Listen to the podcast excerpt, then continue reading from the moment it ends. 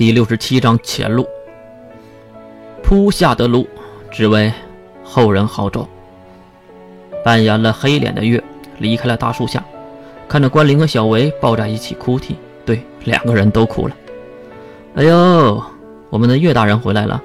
说着，风凉话的水兵跟在了月的后面。我就没离开过。水兵也是无奈的摇头，可能是想吐槽，但是还是咽下了那句话。啊，忘了告诉小薇嫩定的事了。确实，两个人已经忘了来这里的目的了。那我去告诉他吧。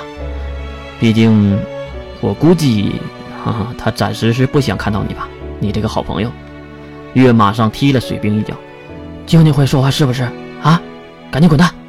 水兵躲开了月的小脚，小跳潇洒落地，并原路返回。待会儿见，我可爱的琉璃月大人。滚！至于为什么月要支开水兵，那是因为远处出现了一个有着灰白色长发的女孩。她变态发白的皮肤，那没有任何感情流露的人偶脸。切！跑过去跟上女孩。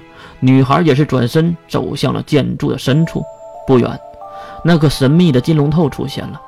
哟，今天也很可爱啊，大人。月马上跑了过去，并伸手拎住了金龙头的衣领。二十八军，是不是你灭的？金龙头不慌不忙地拍了拍月的小手。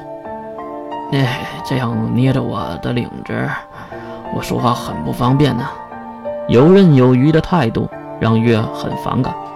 哼，放开金龙头，月退到一边，说吧。金龙头整理一下自己的衣服，然后才说话。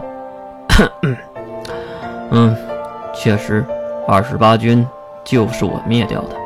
虽然是自己真真切切听到了答案，但是还是不太相信。可能是想起了水兵那句话。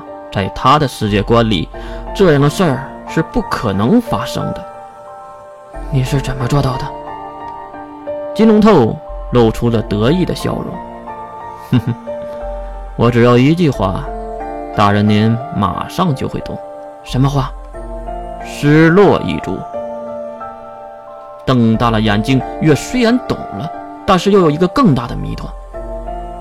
我可以帮你，是因为你给了我那个东西。但是我想知道，你到底是为谁工作的？鲜美的微笑，弯曲的嘴角，金龙头看向天空，守护宇宙真理，愿我们与神同在。我服务真神使者大人。使者，月第一次听到这个名字。好了，月大人，我们长话短说，您第二个任务来了。我可说过，我只能帮你两件事。金龙头马上胸有成竹的微笑。当然，这个也是最后一个任务。两人对视而语，远处的水兵却看在了眼里。